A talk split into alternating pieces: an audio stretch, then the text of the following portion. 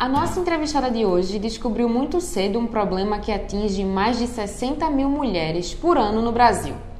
O câncer de mama afeta mulheres, em geral, a partir dos 40 anos de idade, mas ela foi diagnosticada aos 31. Não tinha fator de risco, não tinha histórico familiar, não tinha nada que justificasse um diagnóstico de forma tão precoce, mas mesmo assim ela precisou seguir todo o tratamento, com cirurgia, quimioterapia e radioterapia para poder enfim voltar a viver normalmente. Neste mês do Outubro Rosa, que faz o alerta para a prevenção e combate ao câncer de mama, a gente levanta um importante tema de saúde pública. A nossa convidada acaba de passar pela fase mais crítica do tratamento contra a doença e reuniu as experiências que viveu em um livro, Aquilo com C, que foi publicado agora em outubro no Recife. Eu sou Arthur Ferraz. E eu sou Marjorie Correia. E a terceira entrevistada do podcast Sacode a Poeira é a jornalista Camila Nunes. Então, é, quero cumprimentar todo mundo que está vendo e ouvindo, né? Podcast Sacode a Poeira, agradecer o convite aqui. A gente está começando o terceiro episódio do Sacode a Poeira, mas antes da entrevista, deixa eu fazer um pedido aqui. Se você estiver nos assistindo pelo YouTube, dá um like aqui embaixo. Se estiver ouvindo pelo Spotify, vendo pelo YouTube também, não deixe de comentar, compartilha. Quanto mais apoio de vocês a gente tiver, mais histórias a gente vai poder contar por aqui, beleza? E hoje a gente está com Camila Nunes. Camila, é, você descobriu o diagnóstico de câncer de mama com 31 anos, enquanto estava fazendo ainda o exame, exames de rotina. É, o que foi que levou você ao, aí ao médico? Né, você chegou a passar pela sua cabeça a ideia de que podia ter câncer? Não. E vamos começar do começo, né? A cronologia dos fatos. É, fui fazer exame de rotina porque eu sempre fui uma pessoa muito responsável é, com a minha saúde. Né? Então, assim, eu ia para o médico regularmente, né? No caso das mulheres, a gente vai sempre para o ginecologista, né? Pede todos os exames que tem direito. E aí, no começo de 2021, em fevereiro especificamente, eu tinha feito uma ultrassom nas mamas e tinham aparecido alguns nódulos não palpáveis. E a médica disse: não, vamos só acompanhar, né? Que eles não apresentavam risco, na verdade, mas mereciam acompanhamento de seis meses.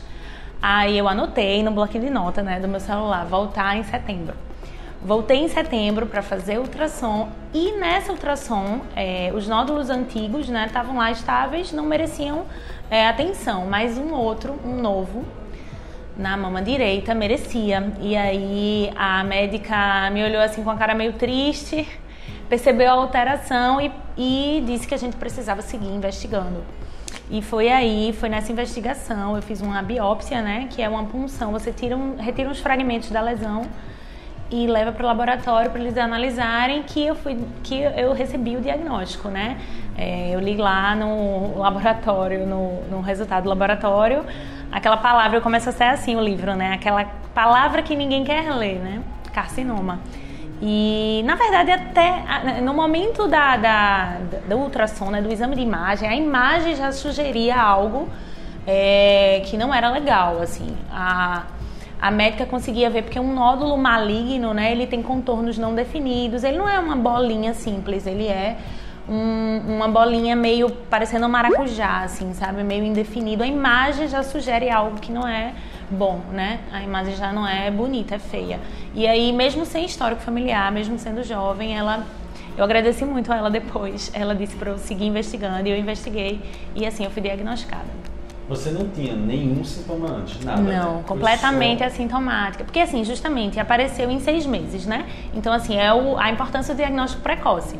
Porque, assim, eu não tinha nenhuma, nenhum motivo aparente, né? Nenhum sintoma aparente. A mama não estava intacta, eu não tinha dor, eu não tinha nada na aparência física. Na isso, né? Nada na aparência física e nem fisiológica, assim. Eu continuava vivendo normalmente. E eu sempre fui além de, de, responsável por fazer os exames, assim, de ficar esse alerta mental, nessa né, nota mental, fazer o exame, eu tinha, uma, levava uma vida muito saudável, sabe? Sempre levei. Então, assim, as, todas as estatísticas estavam ao meu, ao meu favor, mas pode aparecer, né? Mesmo eu fazendo tudo para que para evitar, assim, tentando buscar ter uma vida saudável, mas é muito sem explicação, assim, pode aparecer, né, o público alvo, né, o fator de risco eu acho principal é ser mulher, então assim, sendo mulher você precisa se é, se olhar, né, se investigar porque se aparecer você trata rápido como eu tratei. Quanto tempo que você faz esses exames periódicos?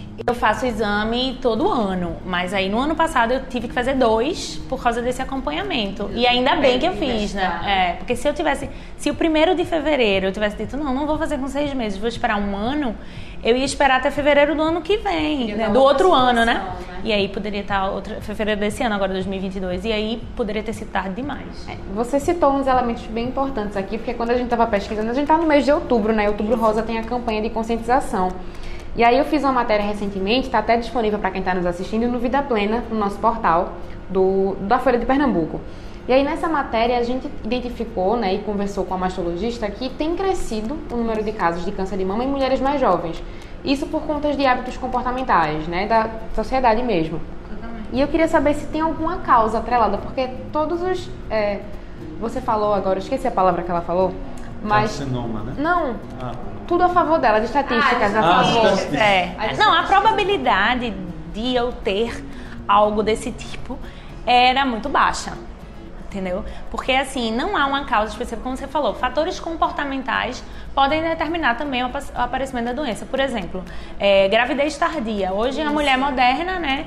É, eu não tive filho e você tipo prioriza a carreira e tal, e aí você vai vai deixando para depois, porque assim a gravidez é, a gravidez é, é, o fato da, da amamentação pode Exatamente. proteger a mama. A mama fica mais. Para quem não, vamos explicar para quem está assistindo isso. Mama, né? É um processo de maturação que a mama passa na gravidez, né? Então, a gravidez tardia, a, a redução o fato de não ter filho também, é, ou, ou não ter, ter né? amamentar durante pouco tempo ou não amamentar aumenta o risco. A, a médica falou assim para mim. Então, é como se as mulheres que não amamentassem tivessem mais expostas ao risco. E tem também questão a maior exposição hormonal. É. Ela citou isso como uma das causas. Tem alguma dessas causas que pode estar atrelada? Ou foi então, simplesmente... é, eu não tive filhos ainda, e mas assim, eu, eu me questionei muito, né? Quando você recebe o diagnóstico, você fala o que foi que eu fiz de errado, ou para merecer isso, né? Ou para como se fosse uma, uma, um castigo, ou o que foi que eu fiz de errado mesmo para desenvolver isso. Só que não, não há um motivo específico, sabe? Não tem como você. E assim, eu, a, gente conversa muito no, no, consultório com, com os médicos, né? Todo médico que eu vou, como jornalista, eu já chego conversando, fazendo mil perguntas. E eles não entram muito nesse mérito, assim, sabe? Porque eu acho que a partir do momento que você é diagnosticada, você tem que correr atrás do seu tratamento e não ficar se questionando, assim. Preocupando com a causa. É, com a né? causa, porque isso não é uma coisa muito pré-definida, sabe? E é uma coisa que a gente não tem como descobrir agora. É um fator de observação ou seja, eles vão ficar observando o comportamento da sociedade e as estatísticas que vão, ser, vão sendo trazidas o dia a dia do consultório mesmo, da, do, do cotidiano deles. E aí, acho que mais na frente eles podem ter alguma resposta, mas assim, agora não. É, até porque você não vai mudar um padrão da sociedade que vem sendo é, construído a partir de uma desconstrução também, né? Porque assim, antes a mulher não tinha a opção de escolha, tinha que ser mãe, uhum. né? E eu acho que esse é um padrão que oprime, não que, que reprime o, o, a escolha da mulher. E eu acho que isso aí eu acho que não está em questão, sabe? Não, e é importante é. deixar claro para não parecer que a gente está querendo isso, aqui dizer é. que não, mulheres têm que não, engravidar, têm é. que amamentar. Não, não mas é um fato, né? É, são suposições, suposições médicas para não são evidências é, científicas, mas isso não significa que podem que estar associadas que, é. a esse aumento do número de casos de mulheres mais jovens, mas não quer dizer, dizer que porque que... você não é. teve filho não, não. até porque, até porque é, até a médica que assina a orelha do meu livro, a doutora Natália Valois, ela é mastologista, ela tem quase a minha idade, assim, 30 e poucos anos também, e ela disse que já atendeu em consultório meninas bem mais jovens que eu, que já tinham tido filho, mas que apareceu é, o, o, câncer de mama. E aí, nesse caso, né, uma, uma pessoa em específico foi é, um fator genético. Uhum. E aí, também você não vai alertar as pessoas para vai todo mundo fazer o exame de genética, porque aí vai criar um pânico geral, né? Eu fiz o meu exame genético, deu negativo. Então, assim, você vai retirando. E teve. É, e teve mesmo assim, né? Você vai retirando algumas causas mas a consequência é que aconteceu, apareceu. E eu acho que o alerta é mais de prevenção mesmo. Eu acho que o teu exemplo é muito importante, é. porque você sempre foi muito cuidadosa com a muito. tua saúde. Então, fica o alerta, né? Para que é. as pessoas criem esse hábito de ser mais responsável com a própria saúde e façam essa em relação aos exames, regularidade. Né? E que lembre, né? De, de siga a recomendação médica de ah, não, não é nada, não vou preocupar, não. Se a investigação pede, volta daqui a seis meses, volta a seis meses, por favor. É. E... Não, e. Eh, desculpa. Não, é, só, era só para passar. Isso vale para pessoas de qualquer gênero, para homens e, e mulheres. E para qualquer tipo de doença. Homem também pode ter câncer de mama. Isso, é. Não, e eu acho que as pessoas, eu acho que correm um pouco do, do consultório e de fazer os exames por medo mesmo, né? Medo de descobrir, medo porque o exame dói, ou, enfim. Eu tenho, eu tenho sido procurada para dar algumas palestras, até para contar o meu, meu exemplo mesmo, minha história. E assim, eu, uma das últimas palestras que eu dei, eu falei por uma hora. E aí no final abri pra gente conversar, né? Trocar. E aí uma das mulheres que estava me assistindo falou: Ah, eu entendo tudo que você falou, mas eu tenho medo. Sabe? E aí é um fator já psicológico, é um trauma, é algo mais complexo, mas é, o recado é esse: é você cuidar de você mesmo. É isso, né? Vamos deixar as causas, as, as pesquisas de causas é. para os cientistas isso. e a gente que é leigo, que a gente, né? Que é focar é, na história não, dela, não, não, no a exemplo é, dela, é, exemplo né? dela e, e, a gente foca no tratamento isso. e na prevenção, principalmente, né? E... Mas aí, como foi o momento em que você recebeu a notícia? Você estava lá, né? Fez o exame quando a foi uma médica, foi uma médica, né? Quando a médica detectou ali, confirmou, viu a biópsia, confirmou. Você lembra assim como se sentiu? Não, na verdade, a confirmação eu tinha até mesmo antes da confirmação, sabe? Porque assim, eu já sentia que estava algo errado e que ia dar errado, assim, não era uma, eu não ia receber uma notícia boa. Quando eu recebi o resultado do laboratório, eu vi sozinha, eu vi no computador. E, e aí eu liguei para um milhão de pessoas conhecidas, assim, pessoas que trabalham na área de saúde e tal, meus amigos. E aí todo mundo é, me alertou a seguir investigando, assim, porque você descobrir que tem câncer de mama é só a pontinha, né? Existem vários tipos de câncer de mama e aí, de acordo com o tipo, aí isso vai guiar o seu tratamento. E aí, a partir daí é um dia, um dia depois do outro, assim, né? Você fica torcendo para você ter o menos pior, porque ainda tem isso. Quando você descobre mais jovem, ele tende a ser um pouco mais agressivo. Primeiro porque você não percebe, aí quando você vai ver, ele já tá muito avançado, ou porque pela divisão celular, eu, eu não sei explicar exatamente, mas assim é, felizmente o meu não foi um dos mais agressivos e eu, eu consegui também começar pela cirurgia, que era, que era algo que eu queria fazer. Eu acho que para eu conseguir tirar o câncer logo, né? Porque eu acho que se eu fosse começar pela quimioterapia, que é um tratamento muito temido e muito doloroso, eu acho que eu já ia começar meio baixo astral, assim, né? Meio é, sentindo o peso do diagnóstico. E eu comecei pela cirurgia, o que foi bom, assim, porque eu senti que eu tirei. E como o meu nódulo ainda estava muito pequeno, né? Ele tinha 1,8, né? Menos de 2 centímetros. Eu fiz uma cirurgia conservadora. Eu tirei só o quadrante, né? O, que era o nódulo com as margens livres. E a mama ficou praticamente igual, só ganhei uma cicatrizinha de 5 centímetros. E é, seguir, pude seguir em frente, assim, com o tratamento, sabe? E aí, quando eu comecei a quimioterapia, mas assim, antes disso eu fiz vários exames, né? Você faz ressonância, tomografia, que é pra entender exatamente como aquilo está localizado no corpo. Assim, é, foi tudo muito rápido, porque assim, a partir do momento que você descobre, o tempo é inimigo, né? Tem que sair correndo fazendo tudo. E aí, no começo, é, na ultrassom, as minhas axilas estavam livres. Quando eu retirei o material da cirurgia, que ele retira para fazer teste, né? O material da axila também, já tinha linfonodo, né? Que é como eles chamam, comprometido. Então, assim, é como se a doença estivesse realmente se alastrando. Isso em dois meses, assim, porque eu descobri em setembro, era um pouquinho antes do outubro, né?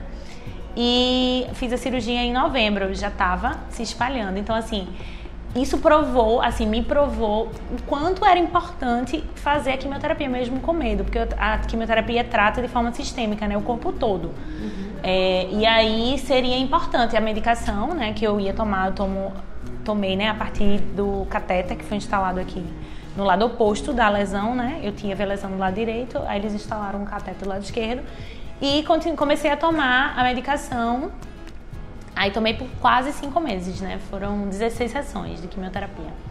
E aí depois eu fiz a radioterapia, porque o meu tratamento, é, a minha cirurgia, na verdade, por ter sido conservadora, eu não tirei a mama toda, você tem que fazer uma radioterapia, que é uma radiação no local lá da mama que, que foi lesionada, né, que, que foi feita a cirurgia, para conter possíveis focos ainda da doença, né? Então eles fazem esse tratamento que é, é que é a radioterapia que é para fechar. E eu digo que o meu prognóstico, né, na verdade os médicos me disseram que foi bom porque o meu tumor era receptor hormonal. Então, assim, se eu continuasse tomando anticoncepcional, por exemplo, eu iria alimentar o tumor. Uhum. Então, hoje, o que, que eu faço? Eu bloqueio hormônios. Além de não tomar anticoncepcional, eu tomo um comprimido diário, na verdade, dois, né? Que combinados eles fazem essa estratégia de bloqueador hormonal e aí eu consigo levar uma vida normalmente, só que meus, meus, meus hormônios estão bloqueados, assim. Eu tomo também uma injeção por mês, que por ser jovem, para não produzir nenhum tipo de hormônio, aí ele me colocou, é, os ovários ficam tipo em suspensão, né, adormecidos. Então ele me colocou na menopausa, é, precoce, assim, né, temporariamente. Mas ele, segundo os médicos, eu, eu preciso, preciso fazer esse protocolo ainda por uns cinco anos, mais ou menos, dois a cinco anos, porque aí a doença não volta, né? Que a gente só recebe mesmo a cura do câncer quando a doença não volta em cinco anos. Certo. Você falou que quando viu o diagnóstico, né? Quando já estava imaginando, mas quando confirmou, ligou para várias pessoas. Foi. E aí, como foi a reação dessas pessoas? Teve alguém da família? Teve alguém que te deu mais força, que se preocupou? Como foi? Então, é, eu sempre tive muitos amigos, né? Então eu liguei para os meus amigos e eu, e eu hesitei um pouco em contar para a família, porque assim, a gente não quer causar sofrimento para ninguém, né? A gente não quer deixar ninguém triste. E essa é uma notícia muito difícil de dar, porque você sabe que as pessoas vão sentir, se sentir mal por você. É... Mas assim, foi inevitável, né? Eu contei primeiro para minha mãe e aí minha avó mora com a gente, né? A gente mora com ela e a gente ficou um pouco tenso assim de contar para ela, porque você contar para sua avó, né, que a sua neta tá com câncer, foi bem difícil, assim, a gente ficou com medo, né, dela ficar, dela passar mal, de, é, coisas, de né? dela ficar triste demais, ou enfim. Mas a gente também não podia esconder, né? E hoje, assim, depois que tudo passou, eu vejo que é aquela coisa, assim, você só recebe aquilo que você consegue carregar. Então, assim, talvez é, para mim carregar esse diagnóstico fosse um peso que fosse ok para eu carregar. Talvez para ela não, assim. Então hoje eu, eu, até acho melhor ter acontecido comigo. Porque se tivesse acontecido com ela, por exemplo, ela não ia conseguir segurar isso, assim. Ela com mais de 80 anos, sabe? E pra gente teria sido muito mais difícil. É. Então, assim, e é isso também, os médicos falam, quando o, o diagnóstico aparece em pessoas com menos de 40 anos, menos de 35 anos, como foi o meu caso, nem parece que você está fazendo tratamento, sabe? Eu continuei levando minha vida ativa, como sempre levei, não parei de trabalhar, continuei indo para academia, continuei indo para dança, que é uma coisa que eu pratico há, tá, há muitos anos na minha vida, assim. Então isso me ajudou muito a levar o tratamento, porque assim, eu não tive efeitos que são previstos e que são clássicos, assim, de você ficar vomitando, de você ficar passando mal. Não, eu tomava um remedinho e seguia a minha vida, assim. Tomava um remédio para evitar ter enjoo, né? Evitar ter, ter, passar mal, ter náusea. E combatia fadiga, que assim, o remédio é bastante forte. No terceiro, segundo ou terceiro dia eu ficava um pouco cansada, mas assim, se eu fosse para academia, se eu fosse fazer uma caminhada, para esteira, ou mesmo para dança, eu já me sentia melhor, sabe?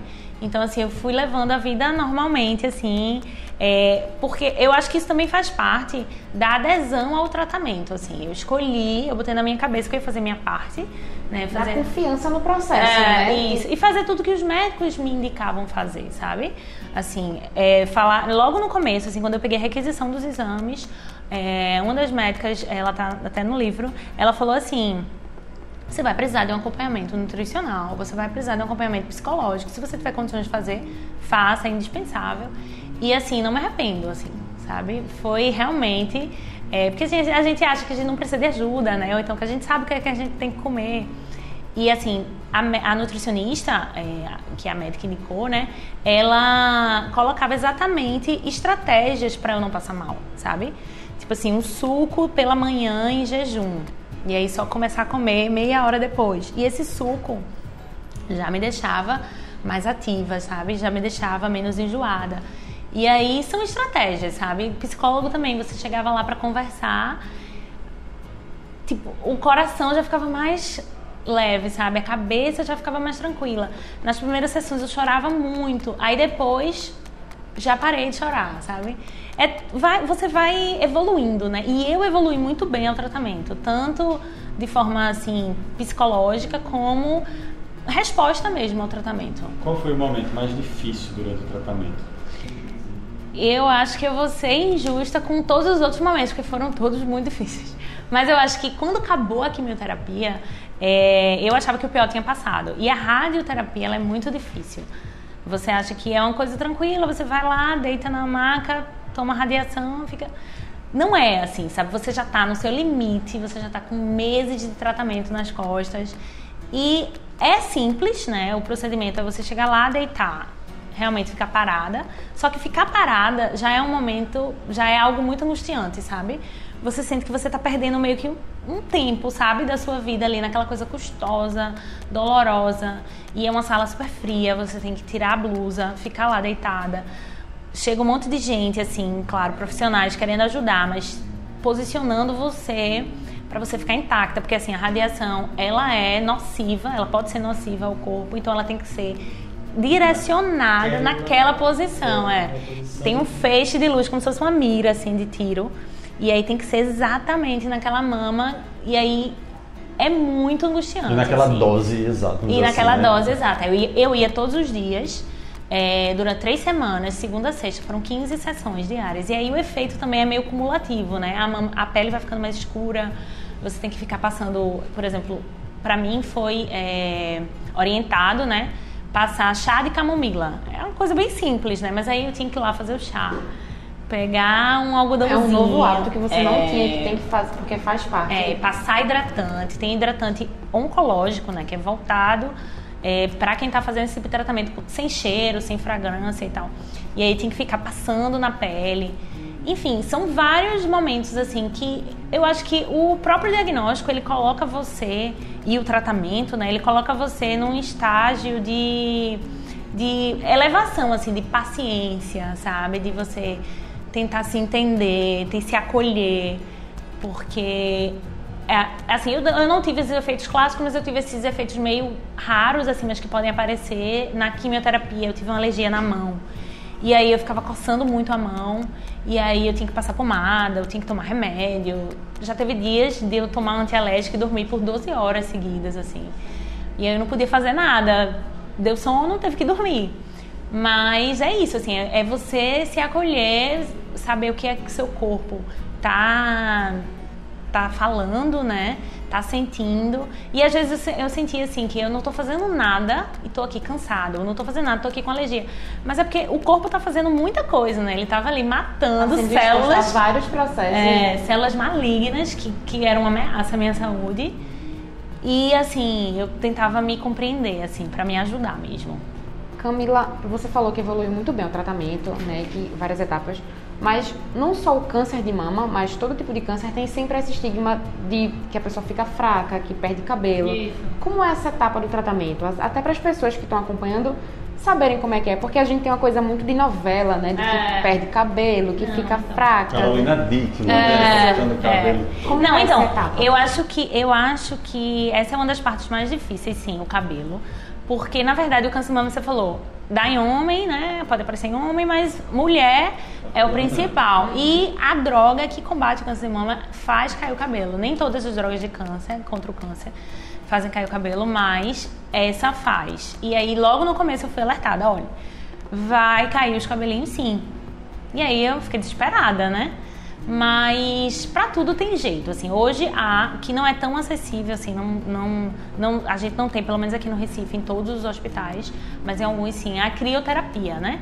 Que é uma touca gelada que você coloca na cabeça antes de começar o tratamento, continua durante o tratamento e fica ainda uma hora e meia depois com ela esfriando a cabeça para a droga não chegar ao couro cabeludo. E aí isso retarda muito a queda de cabelo. E isso faz com que o cabelo caia menos, ele segura ainda. Eu, eu não precisei raspar o cabelo, não precisei fazer igual a da novela, que, eu, que era um temor, assim. Porque, assim, eu não queria ser. É, sair ticando, assim, fazer todos os, os estereótipos da doença, sabe? E não é isso, assim, não é tudo que a gente vê no filme ou na novela. Cada caso é um caso, né? Cada um tem sua particularidade. E é, o uso da crioterapia me ajudou muito nessa questão da autoestima, porque é um diagnóstico que mexe muito com a autoestima da mulher. Assim, eu tive muita sorte porque minha cirurgia foi conservadora, então a minha mama não mudou. Ah, eu tive sorte porque eu não raspei a cabeça toda, mas eu fiquei com pouquíssimo cabelo. E aí você não se reconhece, você perde a moldura toda do rosto, é, você fica com o rosto um pouquinho mais inchado porque toma muito remédio. E aí é bem difícil. E assim, toda a minha solidariedade às mulheres que perderam a mama, que rasparam a cabeça. É muito complicado. Mas a gente precisa se fortalecer, sabe? Porque você é muito maior do que o que você vê no espelho, sabe? E acho que a mensagem que você transmite para as pessoas não tem a ver com sua imagem, claro, mas tem a ver com a sua energia, né? Com o seu olhar, com a sua vibração de positividade. Eu passei muito para as pessoas essa questão da força para que as pessoas se fortaleçam também, sabe? E aí consigam me ajudar. E aí foi uma via de mão dupla, assim mesmo. Eu me mostrava forte, porque eu precisava ficar forte, e aí isso fortalecia as pessoas que estavam ao meu redor. E essa questão da, da dos estereótipos, é, por isso que eu comecei a escrever também, sabe? Eu pesquisava na internet e eu não encontrava esses detalhes, o detalhamento. O que, que acontece no dia da quimioterapia? Com quanto tempo o cabelo começa a cair, sabe? Então, assim, os detalhes eu fui escrevendo para me fortalecer, né? Foi uma forma de eu elaborar, de eu entender. E pra. E quando cresceu, quando eu percebi que eu tinha escrito bastante coisa isso poderia impactar a vida de outra pessoa, foi assim que surgiu o livro, assim. Porque se você for procurar na internet, às vezes, quando você está com dor de cabeça, você vai procurar na internet, pode ser câncer. Imagina quando você está com câncer, né? Você já vê quantos dias de vida você tem. É, um, é um, um, uma coisa trágica. Gerais, né? E pouco específicas de um processo. Muito que é gerais. É, é uma, informações específicas de um processo que é mais específico ainda para cada caso. Para cada caso, exatamente. Aí essa é a minha perspectiva, né? Esse é o meu, é a minha história que traz uma esperança, né? De que pode dar certo com você também. A gente vai falar já já mais do livro, tá mas antes eu vou fazer só um esclarecimento para quem não pegou a referência. Eu acho difícil, que acho que muita gente sabe, mas não sei, né? Tem gente que não pegou uhum. essa época, essa novela. Eu falei de Carolina Dickman Isso. por causa da cena da novela Laços de Família, que a personagem tem um câncer de mama. É leucemia. Não, a leucemia, é, leucemia. É, é, tá, eu falei errado. Ela tem leucemia e ela precisa raspar o cabelo. Aí tem a cena dela é raspando é todo. E é um clássico, né? Quem assistiu na época e até viu depois, vale a pena ver de novo, enfim. É. Não sei se posso falar muito aqui. É. Enfim, enfim, mas foi uma telenovela bem conhecida. E é uma cena muito marcante, que era ela chorando, né? Enfim, mas, mas assim, é, é, eu não tive essa cena clássica, eu não raspei o cabelo, mas o cabelo caiu bastante. E é muito dramático mesmo. Eu acho que é, algumas coisas a novela, é, a vida real imita a novela, a novela imita a vida real, mas assim, o meu cabelo começou a cair em, no, no, ano novo. Eu comecei a fazer o tratamento, a quimioterapia especificamente, dia 14 de dezembro. Então, assim, primeira quinzena de dezembro. O cabelo começa a cair 15 dias depois. E aí seria o ano novo, né? O Réveillon. E aí eu lembro que eu perguntei ao médico, com quanto tempo começa a cair? Ela, depois da segunda, porque eu tomava de 15 15 dias, né? Então tomou a segunda, ela já começa a cair. Falei, eita, vai cair no ano novo. Aí ele pegou na minha mão assim e fez, por que você tá preocupado com o ano novo? Porque assim, os jovens, eu falei, ah, não vou poder ir pra canto nenhum. Que se eu tiver com o cabelo raspado, eu vou, vou passar o ano novo chorando, né? E aí ele falou, pense nos próximos anos, sabe? No ano novo do ano que vem, que é esse agora pense no, em todos os réveillões que você vai ter na sua vida ainda, quando você passar por esse tratamento. Então, assim, começou a cair exatamente no dia 31, no dia 1 de janeiro desse ano, 2022. Foi o segundo dia, né, que ele caía consecutivamente e cai bastante, mas você consegue pegar, assim, um tufão de cabelo. E meu cabelo, não, eu tive, sempre tive pouquinho cabelo, né? Não caía de jeito nenhum e a queda de cabelo incomodou bastante. É, e fica caindo o tempo todo? Cai, cai bastante. É, cai, você consegue... Toda vez que eu passava a mão ou penteava o cabelo, caía uma certa quantidade. Cai no travesseiro, cai no chão, cai o tempo todo. Você lava. É, e é bastante angustiante, é dramático, tal qual uma novela mesmo. Porque faz parte muito das, da, da, do, do, que você tem, né? Do que você é. E aí eu acho que o diagnóstico traz outro olhar, que é desapego também, sabe? Deixar aí o que for pra ir e ficar o que for pra ficar, sabe? E aí depois que termina a quimioterapia vermelha, que é a primeira parte do tratamento, que, é, que eles consideram assim mais forte, vamos dizer assim, cai mais o cabelo você já começa a estimular o crescimento e tal. Meu cabelo hoje está bem grandinho, eu coloquei um, um aplique, né, uma extensão, mas ele já está bem grandinho, todo preenchido. Já tá voltando a crescer. É, já tá, já tá grande assim de novo. É, e aí você começa a ter, a, a, ter uma outra visão, sabe? Também da sua imagem e do que realmente importa. E tem que ter paciência, assim, é um exercício de paciência. O processo, né? É, Esperar isso. o processo e o corpo também é, sempre carinho, né? Sim, é, e aí, como você falou, né? Essa justamente para quebrar os estereótipos, para detalhar mais essas informações sobre o, próprio câncer, né? Desmistificar algumas ideias e relativizar também, porque como você falou, né? Claro que aquela cena mesmo que a gente na, viu na novela é, pode corresponder à realidade, mas nem sempre. Vai, vai depender do caso, né? Então, é, essa busca toda, como você explicou, é, foi o que a primeira motivação para escrever, né? E acabou resultando no livro. Sim. Como é que foi esse processo de escrita? Você lembra assim o primeiro dia que você começou a escrever? Lembro, lembro. Eu estava numa sessão de quimioterapia e aí é, eu sempre ficava ou lendo algum livro ou no celular. É, e aí eu tive ideia, assim, conversando com algumas pessoas, vou escrever. E aí tudo começou num diário, como se fosse um diário, mas em vez de fazer num bloquinho de notas, eu fazia o diário no Instagram. Eu abri uma conta, quer dizer, eu criei uma conta, mas eu não abri, né? Eu criei a conta, deixei o perfil fechado, ninguém seguia e eu ia colocando lá. E aí, como o Instagram ele prioriza muito a imagem, nem sempre eu colocava uma foto produzida nem nada, mas uma foto retratando o que estava acontecendo, assim. E começava a escrever. Porque assim, o primordial não era a imagem, e sim a descrição mesmo do que eu estava passando, os meus sentimentos, o que eu estava sentindo naquele dia e tal. E aí, só que a gente tem limite de caracteres lá, né? E aí eu precisava detalhar mais ainda. No Instagram. É.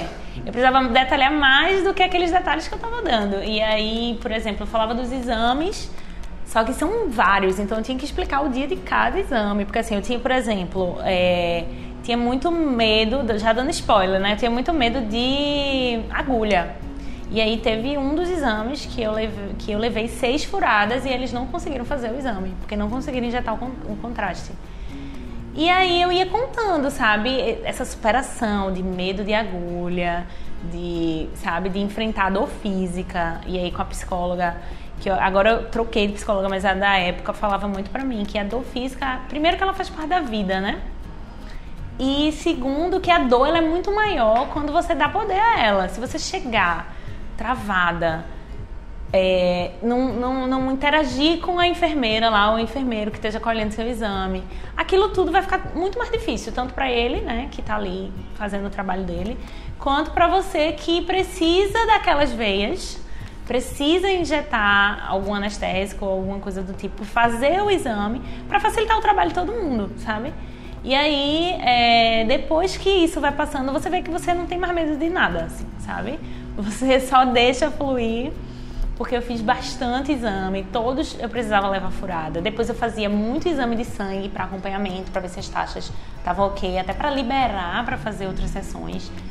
E fiz vários processos que eu precisava das minhas veias, sabe? E aí, a partir disso, eu consegui ultrapassar essas barreiras e fui explicando é, nesse meu diário, é, no Instagram, cada detalhe. E aí depois, entre um post e outro, eu inseria mais um texto, assim. E aí eu fui guardando numa conversa mesmo, no WhatsApp.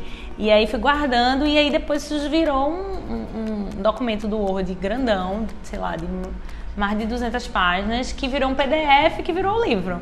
E aí a CEP Editora, né, que é a companhia editora aqui de Pernambuco, do estado de Pernambuco, abraçou a ideia, assim, é, viu que o projeto renderia mesmo uma, uma alusão importante ao, ao alerta do Outubro Rosa, né? E se transformou numa obra literária que é o meu primeiro livro e eu tenho muito orgulho assim de ter conseguido contar essa história. Assim, o processo de escrita, como você falou, me ajudou e agora a, o, o resultado pode ajudar outras pessoas bem fluido, assim, né? Para você tá dizendo. Foi, foi no momento ali você ia escrevendo. Claro que depois você teve o trabalho de editar esse texto, né? Juntar.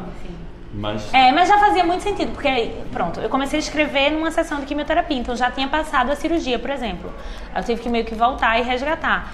E aí, depois que eu falei de tudo que tinha acontecido e comecei a falar, falar o que estava acontecendo, aí ficou mais natural, né? Temporal, né? acontecendo né? ia... e eu ia escrevendo. Um detalhe que eu acho interessante na história dela e que me lembra todos os outros episódios que a gente já teve, inclusive você pode acompanhar no, no Spotify e também no YouTube, tá tudo salvo lá no canal da gente, é que a gente, a ideia do podcast é trazer histórias de superação, mas a superação toda ela é composta de várias pequenas superações diárias, né? Então a gente percebe, tinha medo de agulha, foi um medo que ela teve que enfrentar. Sim. Então foi um, uma superação importante que foi super importante para a superação toda, toda, de um é. modo geral. É porque eu acho que são pequenas vitórias, né? Aquele falou, aquela coisa que a gente falou no começo. É, é um dia de cada vez, sabe? Você tem que comemorar mesmo pequenas vitórias. Eu comemorei, eu comemorava quando eu conseguia fazer um exame, porque para mim é difícil, sabe? Vou tirar sangue, né? Sei lá, eu, eu, tirar sangue eu falo de uma forma mais coloquial assim, porque você chega lá e aí tem que ter uma agulhinha de criança para achar a veia, sabe? E assim, quando ela achava que eu conseguia tirar pelo menos um tubinho, eu tava super feliz, sabe? Quando eu conseguia fazer o exame é, no horário certo, porque ainda tem isso, né? Tem o, o horário de cada coisa. Eu temia muito remarcação, porque eu não queria atrasar. E, na minha cabeça funcionava como assim, eu tô, tô perdendo algumas horas nesse laboratório, algumas horas nesse consultório. Contra é, tempo, contra o né? tempo. Mas ao mesmo tempo eu tentava racionalizar e pensar, não, agora eu tô ganhando dias de vida. Quando eu, quando eu conseguir terminar esse tratamento, eu não vou estar tá perdendo o dia de hoje, né? Eu tô ganhando. Então era mais uma sessão e menos uma sessão. A sessão era um presente, assim, até quando estava faltando 10 sessões para finalizar, minha mãe me deu 10 presentes a cada sessão. Quer dizer, um presente a cada sessão, né? Eu, então, eu recebi 10 presentes. E porque é isso, assim, cada dia era um presente, cada sessão era um presente. E não era o valor e o preço do presente, eram, sim, coisas simbólicas que me faziam refletir sobre aquele momento ajudava na contagem regressiva, né? E mostrava o, tanto que ela estava junto de mim. Assim, além dela, eu recebi vários presentes, várias cartinhas, é, cartões, flores. Tipo, eram ajudas do tipo assim, você não está sozinha, né? Estamos com você. E essa rede de apoio ela é muito importante, sabe? Até uma pessoa que lhe dá. É, só tá ali para lhe ajudar, né? Só tá ali para lhe ouvir, como para lhe dizer algumas palavras de encorajamento mesmo, assim, lhe parabenizar, ou tá ali para lhe servir alguma coisa, alguma comidinha. Tem um, ou passar um tempo é, com você, ou passar um né? tempo com você. Distrai porque, a cabeça é, também, né? É isso. É, é porque é, é, tudo muito, demora muito, né? Então, assim, você tem que ir passando por cada fase, nem sempre você tá legal, 100%, mas às vezes até um meio sorriso tá valendo, né? E aí depois. Quantos meses no total? De... Então, eu falo que foi quase, quase uma gravidez, né? Foram nove meses. Hum. Então, é um processo de renascimento mesmo, porque você perde o cabelo e começa a, cair, a nascer o cabelo de novo, como se você estivesse aprendendo de novo a como reviver, né? Renascer. E agora tem aí a, a fase mais aguda do tratamento passou. Passou. passou. E aí você passa a contar cinco anos, né? Começa a contar cinco anos para saber se isso, é isso. Eu, to, eu, comecei a tomar o, o remédio, né? O remédio é, bloqueador hormonal é, no meio desse ano, quando eu terminei. Na verdade, eu terminei a quimioterapia em abril e a radioterapia em junho. Mas aí, em maio, eu já comecei um comprimido, em julho comecei outro. Então, aí é cinco anos a partir dessa data. E como é que tá o teu emocional agora, assim? Não, então, eu sinto que eu tô em outra fase, né? Hoje, assim, durante muito tempo, é, o diário foi fechado, então, assim, eu não contava para as pessoas, assim, só as mais próximas sabiam. Algumas pessoas reparavam, né, que mudou o corte do cabelo. Só que não é como se eu tivesse cortado o cabelo, né? Eu perdi o volume do cabelo. Então as pessoas não entendiam direito. Tem gente que olha o catete e fala, se machucou e tal. Não, não é uma machucada, é um cortezinho, porque é, um, é uma bolinha de silicone onde a gente insere, inseria né, a medicação.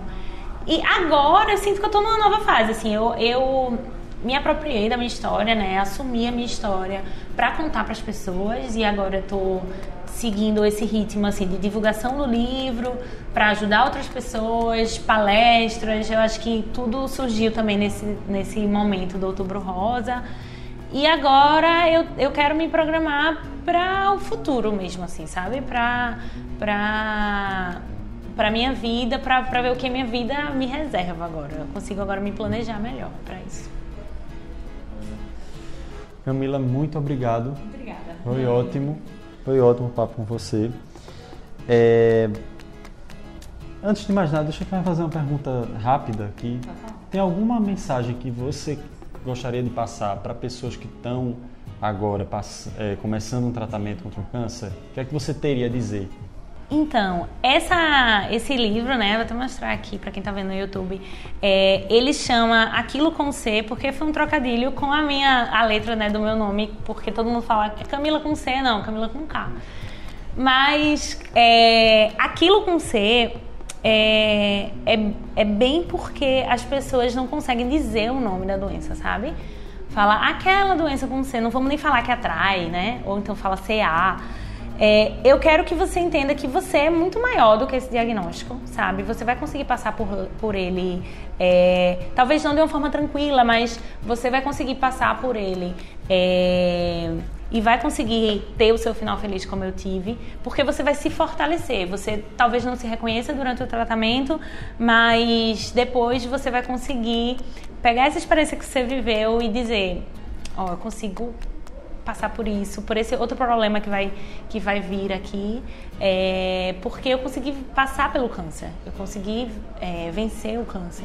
Então, eu vou atrás de vencer outras coisas na minha vida. Então, hoje, é, é hoje em dia, quando eu me deparo com um problema, eu, claro, eu fico triste. Eu acho que todo sentimento ruim também é legítimo. A gente não está o tempo todo feliz, a gente não está o tempo todo alegre, bem. E eu acho que isso tem muito a ver, hoje com a minha nova psicóloga, eu, eu, a gente conversa muito sobre isso, porque às vezes a gente quer resolver tudo como uma criança, né? Que quer aquele presente, que quer a resposta. E às vezes não, às vezes não, a maioria das vezes não é assim, sabe? Você não vai ter tudo que você quer na hora que você quer. E o que eu tenho para dizer para essas pessoas que estão em tratamento é, através dessa minha contribuição, que é mínima, tá? Minha história é uma são 66 mil casos por ano no Brasil todo. Então, assim, é uma contribuiçãozinha mínima. É só para você ter uma perspectiva positiva, sabe?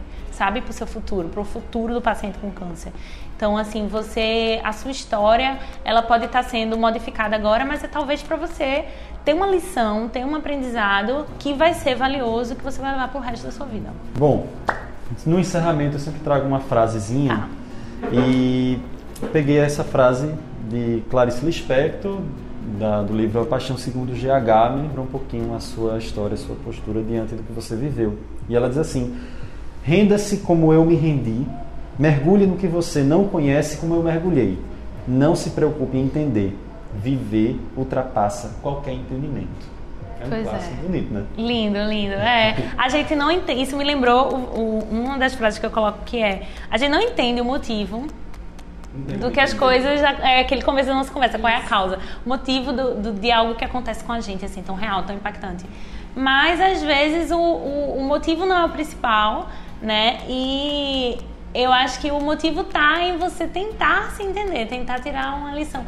É uma visão otimista, talvez, mas eu acho que a gente tem que encarar a vida com otimismo, né? Nesse processo difícil, o otimismo é super bem-vindo. É, positividade. A gente, a gente escolhe essa frase juntos, né? A gente faz um processo de olhar essa frase. E a gente, antes de conversar contigo, a gente achou que. Sim, foi ela que, escolheu, que caberia... né? Eu li umas frases, aí eu disse. A gente escolheu. Essa aqui, aí ela, ah, não, essa é melhor. A gente, ela, a gente imaginou, é, a gente faz um trabalho em dupla. A gente imaginou que caberia porque você mergulhou no que você não conhece, né? Não, as estatísticas a teu favor, você não sabia por que aquilo estava acontecendo, você se questionou, mas você, tudo bem, vou encarar isso. E como você disse, está vivendo outra fase. É um momento diferente na tua vida, se tornou uma pessoa diferente. Sim, sim, né? sim. Camila, tudo de bom para você. Obrigada. Sabe? Obrigada Muito obrigada por estar aqui com a gente, compartilhar a tua história, o livro dela, porque essa participação dela aqui e também o que ela traz no livro é muito importante. Ela falou que é uma contribuição mínima mas eu acho que é gigante. acho que compartilhar um momento difícil da vida não é uma coisa mínima, é super gigante. Eu tenho certeza que vai ajudar muita gente. Mais obrigada. uma vez, obrigada. Obrigada a vocês, obrigada Arthur, obrigada Marjorie. O livro está à venda na, na livraria Jaqueira, aqui no Recife Antigo, bem pertinho do jornal. E eu espero que todo mundo se identifique, assim, podem me seguir lá nas redes sociais. Tenho recebido muitas mensagens positiva de pessoas que estão recebendo diagnóstico também. Eu sempre procuro responder todo mundo, porque eu acho que essa troca é o essencial. Assim, do jeito que muita gente me ajudou, é, eu espero conseguir ajudar muita gente também. Muito, muito obrigado. Obrigada. E para você que está acompanhando o nosso podcast aqui pelo YouTube, deixa o like, comenta, dá sua sugestão, fala o que achou e compartilha. E se você está no Spotify, faz a mesma coisa, ou qualquer outro tocador do podcast, né? Tá ouvindo a gente, compartilha faz essa história chegar em gente que precisa ouvir, que precisa desse relato. Com certeza. Ajude a gente nesse engajamento, é importante. A gente vai adorar saber o que você pensa. tchau, tchau. Obrigada.